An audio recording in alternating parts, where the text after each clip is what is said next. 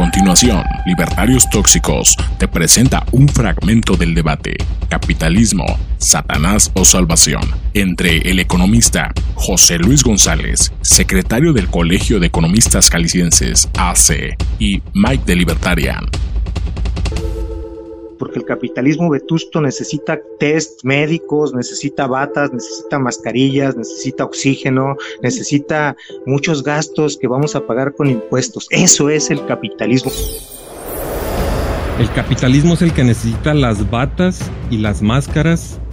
Ah, caray, yo pensaba que simplemente era una necesidad del ser humano el tener equipamiento médico. O sea, si vivimos en comunismo como quieren los marxistas, el hombre nuevo ya, ya no va a necesitar protección médica, que lo está diciendo que el capitalismo necesita que le den dinero de los impuestos, cosa totalmente falsa y descabellada. El capitalismo lo que necesita es que lo dejen en paz. El gobierno lo único que hace es estorbar en el desarrollo económico, eso está comprobadísimo. Eh, los países con un mejor desempeño en un índice llamado índice de libertad económica tienen mayor prosperidad, mejor calidad de vida. Los marxistas lo que quieren es que se redistribuya el excedente que genera el trabajador en favor de quien lo genera, en favor de quien trabaja. Bueno, aquí vemos las grandes falacias y engaños que nos dicen siempre los marxistas. Nos dice que el comunismo busca que se distribuya el excedente de la plusvalía, supongo que está hablando, sí, claro, pues es marxista, está hablando de la plusvalía. La plusvalía ya fue ampliamente refutada por los marginalistas, incluido Karl Menger.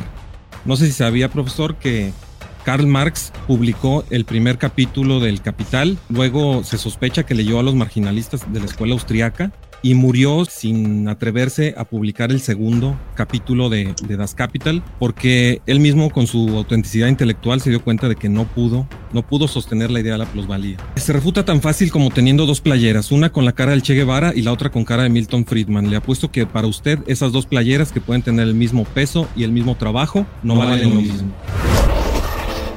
Me dices acerca de la camiseta del Che Guevara y de Milton Friedman. Bueno, tú podrás aceptar comprarla en mil pesos, otro podrá comprar, aceptar comprarla en 100. Lo que sí es cierto es que si el que la vende la vende en menos de lo que invirtió, va a perder. Y eso es objetivo. Lo otro, como dices, es subjetivo.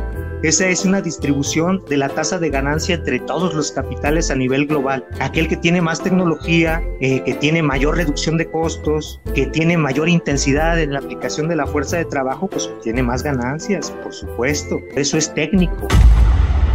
Acerca de las playeras, me dice usted que obviamente va a ganar o perder según los costos que haya tenido la playera, pero el hecho de que usted una cosa le cueste mucho, eso no significa que esa cosa va a tener un precio alto. Yo puedo tardarme un año en armar una tontería de esas, un barquito adentro de una botella y no por eso va a valer mucho. Y además Marx hablaba acerca de una teoría del valor y esa teoría del valor prácticamente es inútil cuando la quieres traducir a precios. No sirve para nada en el cálculo de precios. Qué bueno que menciona la tasa de explotación y la tasa de ganancia, porque esa es otra de las maneras de refutar a Marx. Cuando Marx dice que la tasa de explotación es diferente según el trabajo que le entra a las cosas, al parecer no se da cuenta de que la tasa de ganancia entre las diferentes empresas se van igualando, sobre todo cuando hay precios libres, porque cuando hay un mayor precio en una empresa que en otra, en un, en un tipo de mercancía que en otra, los emprendedores se van hacia donde hay mejores precios y eso hace que la tasa de ganancia se equilibre entre unas empresas y otras. Y eso contradice a lo que dice Marx de que la tasa de explotación tiene que ser calculada dependiendo de, de las diferentes empresas. O sea,